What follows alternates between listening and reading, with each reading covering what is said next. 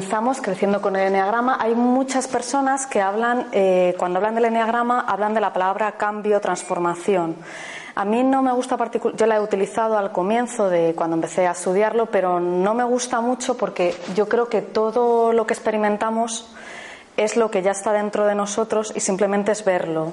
Entonces, en cuanto más cosas ves, más creces al ritmo que necesitas y en el momento perfecto para hacerlo. Pero no es que tú al saber de enneagrama cambies o te transformes, simplemente empiezas a descubrir cosas que, que digamos que estaban dormidas. Por eso utilizo la palabra creciendo en lugar de, de la transformación. Bueno, no sé si conocéis este dicho de Einstein, bueno, dicen que es de Einstein, pero, pero algunos dicen que no, ¿no? Y la frase, que está incompleta, dice, todos somos genios, pero si juzgas a un pez por su capacidad de trepar a un árbol, vivirá toda la vida creyendo que es un inútil. Y pone este ejemplo de varios animales y el juez que dice, bueno, para una selección justa todo el mundo tiene que hacer lo mismo, subir al árbol. Pues esto es lo que muchas veces nos pasa en la vida real, que lo que, pues, tanto en la enseñanza como en los trabajos, en el día a día, nos miden a todos, digamos, por lo mismo y no todos tenemos las mismas capacidades y tampoco se trata de tener que desarrollarlas, sino que cada uno, digamos, que venimos aquí con una finalidad que no sabemos y seremos muy buenos en unas cosas y en otras, pues, serán muy buenos otros. Y tiene que haber de todo y nada es mejor ni peor. Eh, hay mi, mirada del enneagrama también es, eh, me ha gustado mucho esta imagen porque es como una persona que se, mira, que se mira en un espejo o que ve algo con un filtro. Entonces yo a lo mejor mi filtro es ponerme las gafas de color morado y todo lo voy a ver morado, el tuyo es ponerte las verdes y todo lo voy a ver así. Y otra parte también es, como veis en la imagen, solamente se ve una parte de la cara. Entonces, cuando yo me pongo, llevo estas gafas, que ahora os explicaré cómo se va creando la personalidad, solamente veo una parte de la realidad. Y además, si me creo que esa realidad es la que es, pues la realidad está distorsionada. Entonces, eh, ya es un punto muy importante aceptar que nuestra realidad siempre es subjetiva, porque aparte de la ley de la gravedad y otras pocas leyes, el resto es, es lo que nosotros percibimos. El, el enneagrama te ayuda a ver esas gafas de sol con las que tú ves eh, tu realidad. Y te ayuda también a no identificarte con ello. Es decir, yo lo veo, en cuanto estoy viendo algo, ya no soy eso, ¿no? Es que lo, veo desde fuera. Y por ello es muy importante también la forma la que, en la que se explica. ¿Por qué os digo esto? Porque eh, yo en los, llevo siete años estudiando enagrama y oigo mucho el yo soy un tal, yo soy un cual. Es una forma, digamos, coloquial de hablar del eneagrama. Pero las palabras crean realidades y en cuanto alguien dice yo soy, ya está manifestando que es eso y solo eso. Entonces, es cierto que es más, largo decir eh, mi personalidad es tipo tal o yo opero desde el número tal, pero sí que os digo, por favor, no digáis yo soy, porque en cuanto lo decís, ya lo sois. ¿Vale? Eh, os voy a contar así muy por encima los orígenes del enneagrama para que sepáis más o menos de dónde viene. Aunque el origen es bastante desconocido, se remonta allá por hace 2500 años la primera persona que lo, trajo a Occidente fue Gurdjieff entre finales del siglo XIX y comienzos del siglo XX y, él tenía una eh, bueno era una persona que era muy espiritual y traía una visión espiritual del eneagrama y él decía que se lo habían enseñado los maestros sufís. De hecho el eneagrama tiene muchas cosas en común. Hablo del símbolo ahora mismo con las tres religiones con, con el judaísmo y la cábala con el cristianismo y con el islamismo lo que decía Gurdjieff es que uno de los mejores deseos para trabajar en uno mismo es darse cuenta que cualquiera de nosotros se puede morir en cualquier momento. Entonces, bueno, pues a él eso le parecía un motor muy grande para conocerte a ti mismo, que es una de las cosas más difíciles. como os comentaba, hablando primero del símbolo, lo que eh, Gurdjieff trajo es que todo, o sea, el símbolo era el, el resultado de estas tres figuras geométricas. La primera de ellas es el círculo. El círculo, eh, bueno, ahora si conocéis el símbolo veréis que los eneatipos están sobre este círculo, pero también está incluido el triángulo que va a ir dentro del círculo y la hexada que va a unir los diferentes, que va a conectar los diferentes eneatipos. Vamos uno por uno. El círculo representa la integridad, la totalidad, la unidad. Esto así escuchado parece muy obvio, pero a mí me gusta mucho como ejemplo utilizar el, eh, pues, el útero, ¿no? Pues cuando un niño va a nacer está dentro del útero que tiene la forma de círculo y la luz, la esencia, la vida está dentro de ese círculo, que es donde estaría la esencia. Y si nosotros nos quedamos encerrados en las personalidades, que sería lo que limita el círculo, no vemos la luz que está dentro, que es donde está la vida. Entonces, es, eh, hay que ver el círculo como que integra todo y como que todas las personalidades, todos tenemos un poco de todas las personalidades, aunque por nuestra vida y por cómo nos hemos desarrollado ante las circunstancias, tendemos más a unos patrones que a otros. Eh, la segunda figura es el triángulo. El triángulo es el resultado de tres fuerzas. Para que haya una creación, siempre son necesarias tres fuerzas. En el mundo occidental normalmente se habla de polaridades. Es bueno o malo, blanco o negro, positivo o negativo, hombre mujer. Pero todo para que haya una creación tiene que haber tres fuerzas. Si nos limitamos, por ejemplo, a, algo, a una parte más espiritual, pues se habla de Padre, Hijo, Espíritu Santo. ¿Por qué? Porque, o de, hombre, mujer y, niño, ¿no? Porque es cierto que es necesario un hombre y una mujer, pero la fuerza que hace que la mujer dé a luz es esa tercera fuerza, ¿no? Que hace falta en todo, que sería la neutralidad. Entonces, todo en este mundo tiene dos polos y los vas a estar haciendo o comportándote de esa forma hasta que no veas la neutralidad. Entonces, quedaros con que el mundo no es dual, todo bueno o malo, sino que hay una tercera fuerza, ¿vale? Y, esto es lo que, lo que simplifica el triángulo. Por ejemplo, eh, ya, ya, la ciencia más avanzada pues ya habla de protones, electrones y neutrones. Ahí ya tenemos carga positiva, carga negativa y carga neutra. El cero siempre se tiene que contar en todo. Y por último tenemos la exada. La exada sería la que nos muestra que todo se va moviendo, que no hay nada estático. Por ejemplo, eh, la exada representa lo que llama la ley del siete. ¿Por qué? Pues, por ejemplo, las, las siete notas musicales, los siete días de la semana, es un número que se considera sagrado y lo que simboliza es el movimiento. Que aunque tú, por ejemplo, funciones desde una personalidad X, Tú tienes conexión con las otras personalidades, además estás integrado en el todo que es el círculo y además eres el resultado de las tres fuerzas que, que, son, digamos, que permiten crear. Entonces, no es estático nada. Por e, eso es lo que simboliza la ley del siete. Hay algunas personas que me han preguntado, y yo me lo pregunté en su momento, sí, sí, ley del siete, pero aquí hay seis puntas. Alguno lo estaba pensando, ¿verdad? Sí, sí. Claro, el tema es que esta se supone que es la puerta hacia tu esencia. Entonces, mientras, no sé si habéis oído también vosotros, no voy a entrar porque sería mucha información, pero por si queréis luego curiosear, academia tipo se le asocia con una pasión, con la ira, con la gula, con la pereza. Ya sé que hay siete, pero luego si queréis os, os, lo cuento aunque no esté la presentación. Entonces, digamos que todos tenemos, podemos cometer, digamos, tener esas siete pasiones y vamos circulando a través de ellas. Entonces, es, es lo que simboliza esta exada, que nosotros vamos circulando a través de los comportamientos y cuando vemos todo, nosotros es cuando aceptamos que la puerta hacia nuestra esencia está dentro, no fuera. Es lo mismo que os explicaba aquí y aquí. Tenéis que mirar siempre dentro y no encasillaros con lo que, con lo que dicen las figuras, ¿no? Es lo que quiere representar. ¿Hasta aquí tenéis alguna duda o algo que preguntar? Vale. Esto os lo pongo que si no, que si no ya lo oís. Os, acabo en un momento la, explicación. Esto es, como os digo, la parte más, eh, más espiritual del enneagrama. Luego, posteriormente, eh, el boliviano Oscar Ichazo, que a lo mejor le conocéis ya por los años 50, fue el que le dio una visión eh, un poco más occidental al eneagrama, él era psicólogo, y entonces él vio que, estas, que estas puntas estaban relacionadas con nueve tipos de personalidad muy bien definidas y empezó a desarrollar el modelo de psicología. Eh, posteriormente a Ichazo, el, chileno psicoterapeuta Claudio Naranjo, que seguramente habréis oído, tiene también su propia escuela de Enneagrama, Em, él ya relacionó desde el punto de vista psicoterapeuta las, eh, psicoterapeuta las nueve personalidades y estudió sobre todo las sombras, es decir, las neurosis, la parte más distorsionada de cada uno de los eneatipos. Y se centró mucho en digamos, eh, la parte como que había que cambiar del eneatipo. ¿no? A mí particularmente es una, hay gente que le gusta esa escuela porque quiere verse como muy, me voy a ver lo malo, ¿no?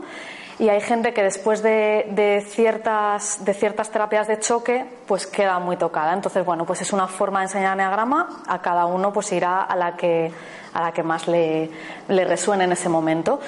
Y por último, en eh, los años 80, siguiendo todas las explicaciones anteriores, eh, llegaron Rizzo y Hudson, que fundaron en, en, Nueva York el, el Enneagram Institute. Yo soy alumna de esa escuela. Y ellos lo que introdujeron fue el eneagrama vertical. Es decir, aparte de, esto que estáis viendo aquí, ellos hicieron para cada eneatipo unos niveles de desarrollo. De tal manera que los niveles más sanos eran los superiores, del 1 al 3, siendo el 1 el más sano, y eso corresponde, digamos, a la iluminación. Las partes medias serían el 4, 5 y 6 que son, digamos, estar como un poco en el apego. Todos más o menos deberíamos estar en esa, en esa franja. Y por último, los niveles insanos, que son el 5, el 6 y el 7, que según la escuela, pues ya son niveles que, digamos, ya llegarían a neurosis o a problemas que necesitarían de ayuda externa. Y eso fue lo que ellos introdujeron. Y era una visión un poco más humanística eh, comparada con la de Claudio Naranjo. No, no, iban solo a, digamos, el nivel malo para sanarlo, sino a toda la evolución de una persona a través del eneagrama. Según Rizzo y Hudson, aquí ya, ya entramos en los tipos de personalidad. En un principio solamente se, se utilizaron números para no sesgar con el nombre y, que la gente pues empieza a decir este yo quiero ser este a mí este no me gusta pero bueno al final siempre se apaña mejor eh, sabiendo digamos un, nombre no y así ahora vamos a entrar en cada uno de ellos. Al eneatipo os, lo he puesto también con distintos colores porque por lo siguiente que os voy a explicar vale eh, el eneatipo 1 le llaman el reformador, el eneatipo 2 es el ayudador, el 3 el triunfador, el 4 es el individualista, el 5 es el observador o el investigador, el 6 es el leal, el 7 es el entusiasta, el 8 es el desafiador y el 9 es el pacificador. No os preocupéis por los nombres que ahora enseguida lo, vamos a ver. Cada uno de estos eneatipos desarrolla su personalidad para qué? Para conseguir algo que creen que no tienen. Y ahora voy a entrar un poco más. ¿Qué es lo que ocurre? Que nosotros cuando, cuando, cuando nacemos, cuando nosotros estamos en, en, ese centro que, es, que lo tenemos todo, nosotros al nacer empiezan a ocurrirnos cosas en, nuestra vida y creemos que nos faltan cosas y que las tenemos que tomar de fuera. Entonces desarrollamos una personalidad que es una especie de máscara para sobrevivir a estas condiciones. Entonces por eso os digo que no hay nada ni mejor ni peor porque cada uno desarrolla la que necesita para sobrevivir y además lo hace de forma completamente inconsciente. Es cierto que influyen pues, los patrones de nuestros padres, lo que nos enseñan en el colegio y todo, pero es una forma de supervivencia. Entonces, en, cada eneatipo busca algo, aunque no sabe que lo busca. Por ejemplo, el eneatipo 1 buscaría eh, ser correcto, ser perfecto, hacer las cosas como se tienen que hacer. El, el eneatipo 2 busca estar conectado, tener relaciones con los demás, ser útil a los demás, no perder la conexión. El eneatipo 3 necesita sobresalir, necesita destacar para que los demás le valoren porque no se siente lo suficientemente válido. El 4 necesita sentirse único y diferente porque la diferencia se encuentra especial, no quiere ser del montón. El eneatipo 5 necesita tomar distancia de los demás porque es muy hipersensible y entonces cuando se implica mucho resulta que parece que, que su vida peligra, entonces se esfuerza en tomar distancia. El eneatipo 6 eh, se siente inseguro, ve muchas amenazas en el mundo exterior, prevé un futuro incierto y eso le hace buscar en todo la seguridad. El eneatipo 7 necesita sentir que la vida le da entusiasmo, le da pasión, le da alegría y la va buscando fuera en lugar de buscarlo dentro. El eneatipo 8 busca sentirse poderoso, sería un poco el eh, o me comen o como yo primero. Entonces, eh, son estas personas que que como que desafían a, los de enfrente, ¿no? Para que no se lo hagan antes a ellos. Y el eneatipo 9 necesita sentirse en paz. Es una persona que no le gusta el conflicto, que le gusta que todo el mundo, digamos, esté en paz, unido y, digamos, que busca siempre esas situaciones de consenso y de paz. Bueno, vamos a comenzar eh, con. Hay muchísimas formas. Perdón, ¿alguna pregunta hasta aquí? ¿El 9 se puede considerar utópico? Explícame en qué sentido tópico. Porque a ver, es que es imposible estar, eh, con. Realmente. Claro, si él ve que, que sí se puede, la buscará. Claro, no, realmente nada de esto es posible. Nada de esto es posible. Y de hecho, esa es la paradoja, que como mi profesora dice, la parajoda de cada uno de los eneatipos. Porque tú nunca vas a ser perfecto, ni vas a conectar con todo el mundo, ni, va, ni todo el mundo te va a valorar, ni vas a ser único en todo, porque ya lo eres, ni vas a poder tomar distancia. O sea, por eso es una máscara, porque yo me creo que haciendo determinadas cosas va a ocurrir lo que yo creo que me da paz y resulta que ocurre justo lo contrario. De hecho, está muy bien que pongas el ejemplo en el tipo 9 porque, por ejemplo, son personas, eh, imagínate que tú tienes un amigo que, funciona como un eneatipo 9 y sois muy amigos. Tú tienes una pelea o te enfadas con alguien y tú dices, Jolines, no me da la razón o no se implica y él lo que no quiere es que haya conflicto, pero lo que puede provocar precisamente es que como no se toma partido, pierde un amigo y es lo que más miedo le da. Entonces, como os he comentado que todo tiene un péndulo, o sea, todos son las dos caras de la misma moneda, aquí es igual. O sea, si yo busco en la cara de la moneda sentirme en paz, en la cruz voy a tener que alguien se va a ir de mi lado precisamente por no implicarme. Entonces, Pero si todos tenemos un poco de cada, sí, eh, bueno, pues en algún momento, digo yo, que en cada momento a lo mejor es una cosa diferente, ¿no? sí, o sea, Lo que vas a manifestar o lo que vas a Sí, buscando. lo que pasa que la personalidad, esta- y esta pregunta me la hacen también mucho, es ¿se puede cambiar de enotipo? No. Sea, no es que, vamos a ver, esto es una herramienta. Mm, Por supuesto, eh, está al servicio de la persona que la esté utilizando, ¿vale? El eneatipo se desarrolla desde niño, con lo cual no se puede cambiar porque tú desde niño lo haces inconsciente. Si lo hicieras de forma consciente dirías, bueno, pues ahora voy a ser destacado y mañana voy a ser tal. Pero como es inconsciente, lo que ocurre es que cuando tú funcionas normalmente como un tipo 1, por ejemplo, y siempre intentando hacer las cosas bien y tal, puede haber un momento que te frustres tanto de no conseguirlo que hagas comportamientos del 7, que le tienes cerca, del 1, perdón, cerca, conectado mediante una flecha, del 4 o de los que tienes al lado. Entonces, cuando mi estrategia no me sirve, porque es que mm, por más que lo intento no hay manera, puedo adoptar estrategias de los eneatipos con los que estoy conectado. En ese sentido es en el que digo que todos tenemos de todo, pero predominantemente nosotros nos comportamos de una manera porque es la costumbre y es nuestro automatismo. ¿Vale? Una primera forma de clasificar a, lo- a los eneatipos es mediante las triadas. En, en eneagrama todo es, como son nueve números, pues todo es 3, 3, 3. Y hay tres para resolver conflictos en pareja, para trabajar. No, eso sería un mundo. Pero la, la más básica de todas es la de los centros o triadas, que a su vez, ¿por qué se llama así? Porque se relaciona con la clasificación que eh, los neurocientíficos han realizado sobre el cerebro humano.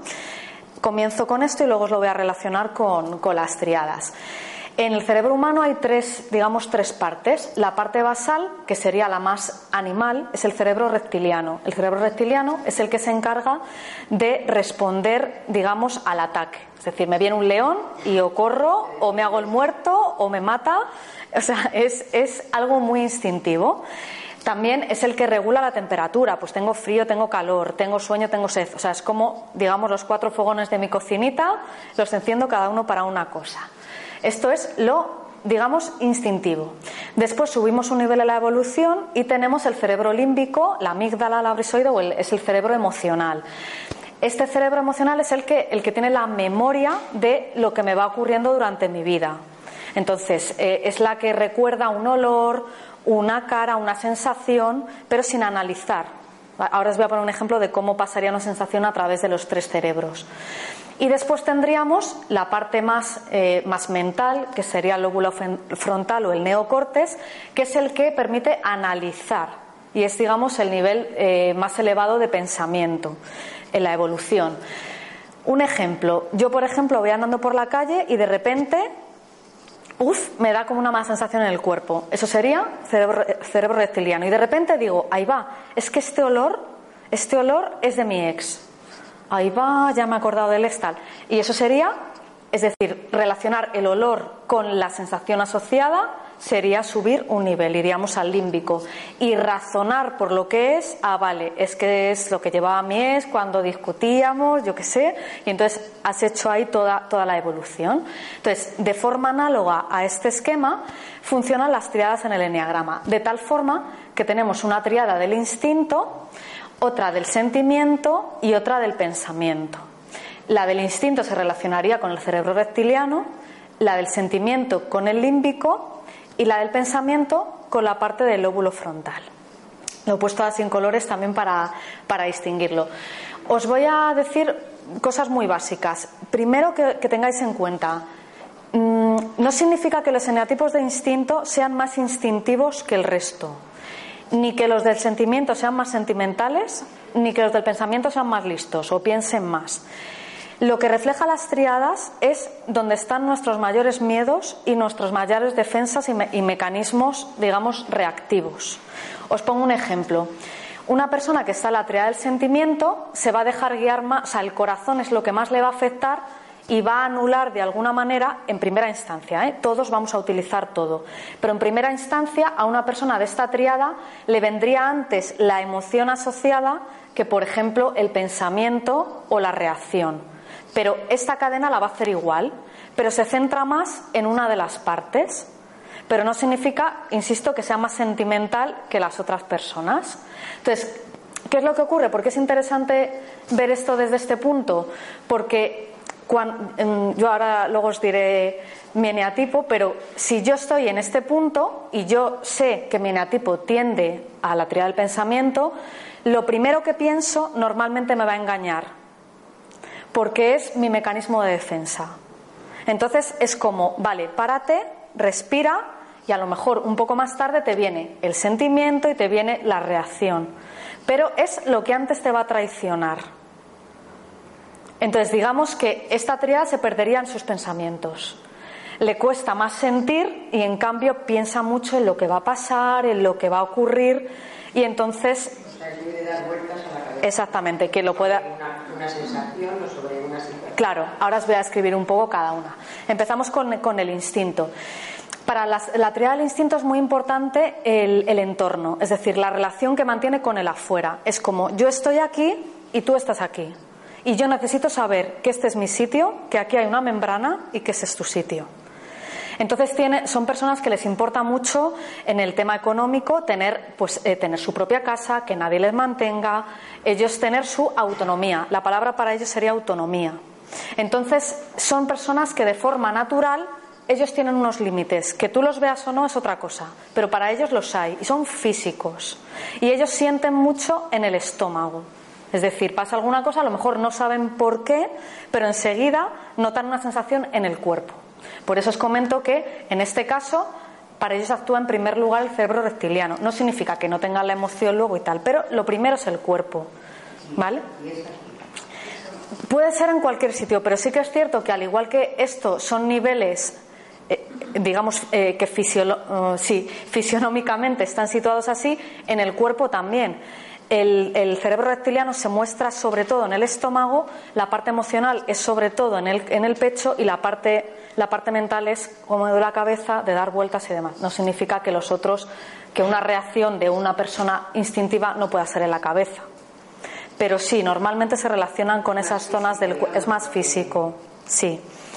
Entonces las preguntas que estas personas se harían son como, bueno, ¿dónde está mi lugar? ¿Dónde empiezas tú y dónde acabo yo? ¿Dónde están los límites? Hay uno, uno, uno que siempre hay uno. ¿Sí? O puede haber. En, O en, sea, puede, puede afectarte a la barriga y a por supuesto, te puede afectar a la vez en, en muchos, o sea, en, en varios, sí. Sí, sí, sí, sí. Porque ya os digo, instinto es sentirlo en el cuerpo. Entonces, a lo mejor tú no te das cuenta que estás pensando ya algo, pero a la vez que lo has sentido en el cuerpo ya, lo has, ya has pensado algo y te viene en la cabeza. O sea, que tener en cuenta que es más que el sitio donde ocurre, en el cuerpo. Se siente en el cuerpo. ¿Vale? Eh, seguimos con, con, la triada del sentimiento. La triada del sentimiento, como os comento, está más relacionada con la parte del cerebro límbico y estas personas lo que más les afecta es la relación con los demás. cómo se relacionan con los demás, desde dónde lo hacen, qué hacen ellos para que los demás les, digamos, les aprecien, les tengan en cuenta, cómo les responden los demás. Las preguntas que estas personas se hacen, pues serían, ¿realmente estoy bien hablando con esta persona? ¿Esta persona realmente quiere estar conmigo? ¿Hago las cosas para que esta relación funcione? Esas serían un poco las, las preguntas que más se hacen de forma inconsciente. La triada del pensamiento serían mm, más preguntas en torno al futuro nos he dicho, bueno, lógicamente en el instinto están más en el presente. Como os he dicho, es bien un león, me come o no. Tengo una sensación, me viene ahora mismo. La trial sentimiento habitualmente va hacia el pasado, porque a lo mejor la relación que tiene en ese momento pues no le resulta satisfactoria y entonces es claro porque yo me he sentido a lo mejor sienten digamos un abandono desde la infancia entonces es es bastante normal y recurrente en ellos que vayan a sensaciones del pasado para explicarse lo que están sintiendo en el presente. Y en ese sentido es en el que digo que nos engañamos, ¿no? Porque tú solo puedes vivir lo que estás viviendo en el presente, pero a cada uno le afecta eh, distintas emociones de, distintos tiempos. Y en el caso del pensamiento, lo que ocurre sería que van hacia el futuro. La teoría del pensamiento es muy mental. lo que busca es la seguridad y entonces en todo, en casi todo lo que haga, se plantea si lo que está haciendo le da seguridad, si el lugar que está ocupando lo va a tener siempre, si está ahora bien pero mañana cómo estará, si hace X cosa hoy cómo le va a repercutir en el día de mañana. Entonces, claro, pues sí, esto da muchos dolores de cabeza porque evidentemente intentar controlar lo que va a suceder, pues no, no, no es posible. Y entonces esa es su forma de descentrarse del, del presente. ¿Alguna, por, eso que os he comentado, os, os ubicaríais un poco en alguna de las triadas? Sí, ¿verdad? Me podéis decir que en todas, porque todos hacemos todo, ¿vale? O sea, aunque una, tú seas una persona muy instintiva, puedes pensar en el pasado, en el futuro, pero lo característico es donde te quedas enganchado. Entonces hay personas que claramente están enganchadas en, la nostalgia y hay personas que son muy de, pero ¿qué vamos a hacer mañana? espérate, que, que estamos en hoy. O sea, que si ya habéis visto algún alguna cosita, pues, pues bienvenidos. ¿Vale? Bueno, eh, no voy a entrar en, en, cada uno porque sería mucho lío, ya quiero entrar, digamos, en las características generales, pero eh, cada uno se comporta de manera diferente en su triada. Os voy a poner un ejemplo para que sepáis de lo que estoy hablando. Por ejemplo, la triada del sentimiento, digamos que la energía de los eneatipos, una de ellas va hacia afuera, otra va hacia adentro, y la otra va hacia afuera o hacia adentro. ¿Quién va hacia afuera y hacia adentro? Los que forman el triángulo, que son el 3, el 6 y el 9. Son eneatipos que por, tener esta energía que a veces va hacia un lado y a veces hacia otro, son, se les percibe como más cambiantes. Ahora ya lo, lo, vamos a ver. En el caso del sentimiento, por ejemplo, el 3, como os digo, es el que tendría la energía hacia afuera o hacia adentro. ¿Eso qué significa? Que tiene mucho en cuenta tanto cómo se siente desde dentro como lo que le muestran desde fuera. Las dos cosas. El eneatipo 2 estaría hacia afuera. Lo que hace siempre es orientado hacia afuera y le falta la parte de, digamos, mirarse hacia adentro. Y el eneatipo 4 está orientado hacia adentro. Es decir, toda esta parte de, de la emoción la tiene hacia sus sentimientos internos. Entonces, cada uno se eh, ocurre lo mismo en todas las triadas, uno hacia adentro, hacia afuera, uno hacia afuera y otro hacia adentro. ¿Vale? Eso, simplemente quedaros con que la energía fluye de manera diferente. Y ahora ya vamos a comenzar con, cada uno de los eneatipos. El eneatipo 1, como os he comentado antes, se esfuerza por ser correcto, por ser una persona que cumple, que hace lo que se tiene que hacer, que es íntegro, que, digamos, él valora sus comportamientos también con lo que se ve fuera, pero él tiene muy clara la idea de lo que él, para él significa ser correcto o ser una persona íntegra. De la, de, la triada del instinto, que es donde se encuentra el uno, sería el que va hacia adentro. ¿Por qué hacia adentro? Porque un eneatipo 1, por ejemplo, uy, ahora lo cuento, eh, le puedes decir, oye, pues esta presentación está perfecta, y él dirá, pues muchas gracias, pero como él vea una cosa que no está perfecta, no es que le des igual, pero el, baremo lo tiene dentro de sí mismo. Y el baremo de perfección para un 1 es muy alto. O sea, un 7 para un 1 es un 0. O sea, no le vale. Entonces, eh, claro, me comentabas tú que lo de estar en paz es una utopía. Pues ser perfecto es igual de utópico. Pero bueno, eh, es una tendencia, ¿no? Entonces, eh, bueno, pues hay varios nombres para este neatipo. El perfeccionista, el reformador, el reformador en el sentido que el uno siempre piensa en términos de más arriba. Es decir, si dirige una empresa, por ejemplo, no se va a limitar a, vale, pues soy fontanero, tengo que arreglar los grifos. No. ¿Cuál es el propósito mayor de esta empresa?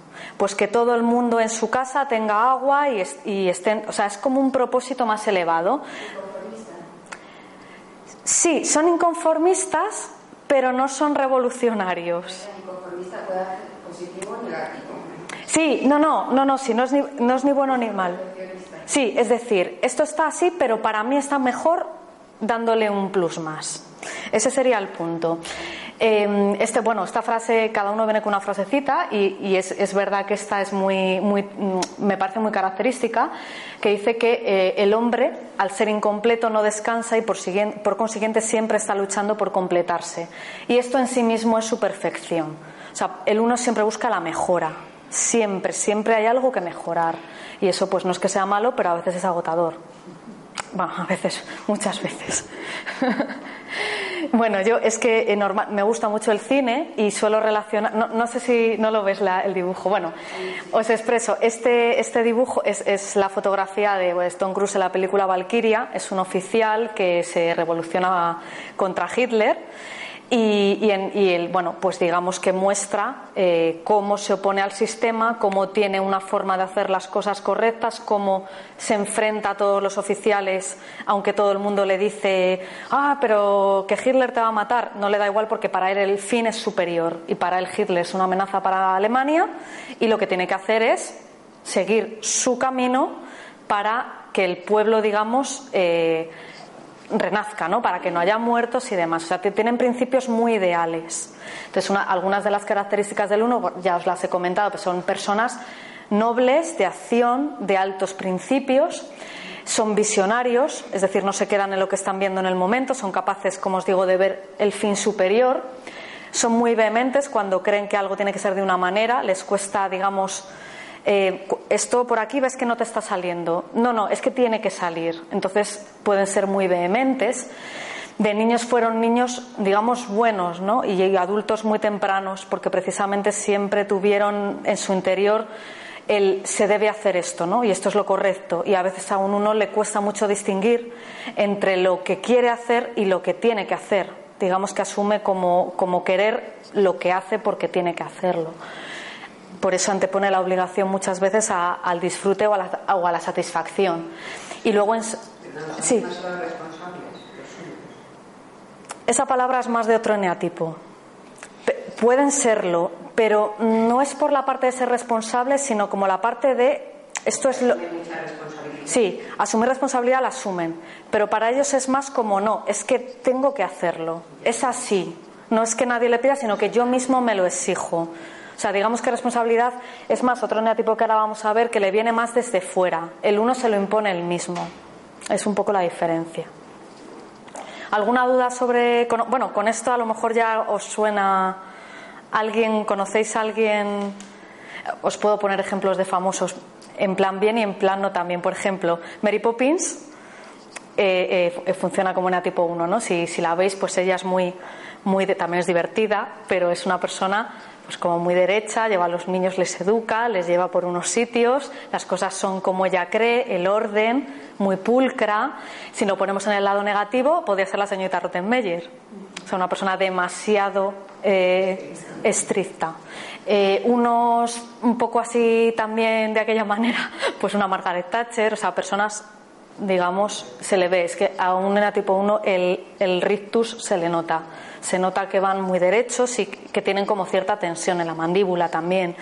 Eh, también personas con ideales muy elevados. Che Guevara dicen que, era un eneatipo 1. Entonces, bueno, pues, pues pensar en personas con, el, con ideales muy, muy elevados. El eneatipo 2 es, eh, os lo he puesto en otro color porque es ya de la triada del sentimiento. El 2, el 3 y el 4 están en la triada del sentimiento, son los que están, se esfuerzan por la relación que mantienen hacia los demás En este caso, el eneatipo 2 tiene un esfuerzo por conectar con todos los de su entorno. ¿Y qué es lo que hace el eneatipo 2 para esto? Dar y dar y dar. Es, es un ayudador compulsivo de alguna manera, ¿no? Entonces tiene su parte, su parte, digamos, ya os he dicho que no hay positivo ni negativo, pero su parte que, muy bien, a todos nos gusta tenerlo en nuestra vida, y hay otras partes que, digamos, son, son menos, menos acertadas, ¿no? Varios nombres se le dan, el ayudador, el altruista, el seductor, el conquistador, le llaman así. Esta, la frase que dice, muy, muy característica del 2, eh, un 2 te diría, ¿no? Pues frente a la adversidad difícilmente podrías soportarlo si no tuvieras un amigo que sufriera más por ti que, ti mismo, que tú mismo, ¿no? Es, eh, la figura del 2 es mucho de, de, las abuelas de antes, ¿no? De, pues que por educacional, de forma educacional, pues eran las que, no, no te levantes, que, que ya te lo sirvo yo.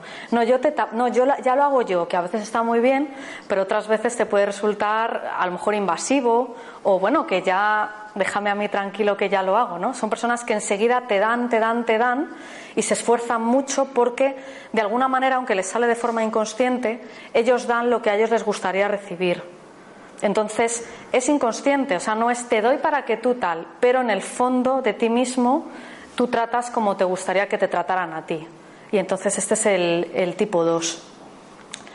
Eh, bueno, esto es eh, otro, no, sabéis, no sé si habéis visto la peli Chocolate. Bueno, pues eh, esta es de la actriz Juliette Binoche, lo pongo así con una comida porque es muy típico, eh, el 2 se relaciona mucho con la comida, ¿no? con lo de dar de comer o nutrir a los demás. No tiene por qué ser haciendo comidas, pero siempre te nutren. Y es siempre, ya os digo, hacia los demás. El eneatipo 2 se esfuerza mucho en saber qué es lo que tú necesitas. Tú eres mi mejor amiga, vale, pues yo sé que te gusta ir a patinar, ir al cine, no sé qué. Pues aunque a mí no me guste, yo me voy a ir contigo. Porque te vas, vas a saber que yo soy esa amiga que siempre va a estar contigo. Y entonces lo que ocurre es que a lo mejor un día esa amiga te dice que quiere ir con otra persona y tú pues te sientes rechazado, ¿no? Y eso sería un poco, eh, os puedo poner ejemplos de tipo 2, pues una Juana de Arco, o sea, personas como que mm, Eva Perón, que siempre es, digamos, hacia afuera, es la ayuda hacia afuera, es el yo me desvivo por el pueblo. Pues eso sería eh, algo parecido, digamos, a, una tipo 2 son serviciales, eh, siempre, parece siempre están ahí, siempre puedes contar con ellos.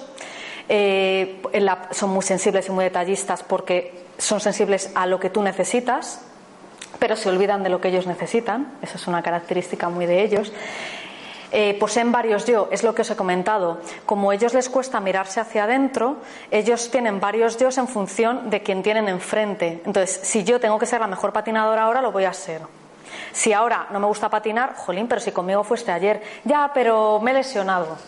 Porque la otra persona lo que quiere es ir al cine. Pues yo no patino y me voy al cine. Y se les olvida lo que ellos quieren en realidad. Su imagen pública es muy importante. Toda la tríada del sentimiento les va a importar mucho la valoración externa. Entonces, la imagen que den, cada uno para una cosa, con una motivación, es muy importante.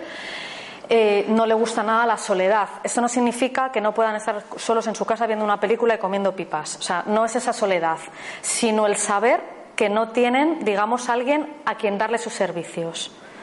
Eso les aterra. O sea, les gusta que, alguien les diga, oye, ¿me ayudas a tal? En cambio, si tú se lo preguntas a ellos, ellos te dirán normalmente que, que ya se las ventilan ellos solos. Son en ese sentido como más orgullosos, ¿no? Ah, ¿Conocéis algún, os suena algún eneatipo? Seguro que sí, ¿no? ¿Y cómo alguno le, ha provocado este sentimiento de...? A mí me lo mucho. Sí, cuéntanos un poco para que... No sé. pues que te puedo contar un, ejemplo tonto, pero que a lo mejor refleja. Yo un día encontré un, tornillito, estaba en la terraza, sí. un tornillito de, de un club, vamos, que éramos todos amigos, de las gafas. Sí. Y entonces ah. yo preguntaba a todo ¿has perdido un tornillo? no, no, el se miraba, no, no, no. Y de repente, pues un amigo que me conoció me dice, oye, ¿tengo las tuyas? Ay, va. Y resulta que era mi tornillo. Qué bueno. Pues un ejemplo muy bueno de, de buscar hacia afuera cuando tú igual ibas con la, con la gafa medio caída. Sí, sí.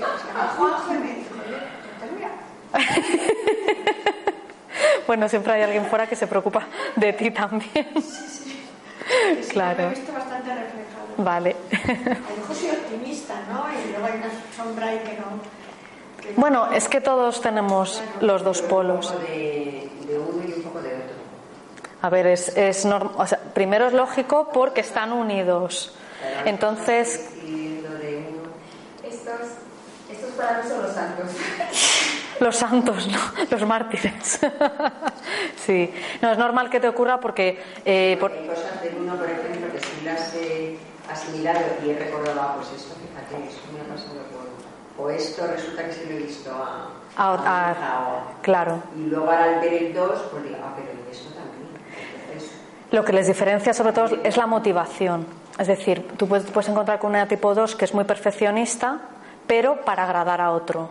Eso es, eso es un tipo 2. Te puedes encontrar con, con una tipo 2 que, uno que ayuda mucho a los demás, pero no es para conectar, sino para saber que está haciendo lo correcto. Entonces, claro, la motivación, y por ejemplo, si tú comparas un 1 y un 2 fisionómicamente, nada que ver, pero nada. O sea, un 2 es una persona, no necesariamente son muy cariñosos físicamente, con las, con las obras y los actos sí, pero un tipo 2 normalmente no va tan recto como un tipo 1 ni de casualidad. O sea, lo vas a ver como más, más suelto. más suelto. Entonces, El uno va como más rígido. Sí, porque, porque sí, sí, porque lleva se está manteniendo el tipo, claro. Vale, pues no significa que no haya enatipos dos súper perfeccionistas también.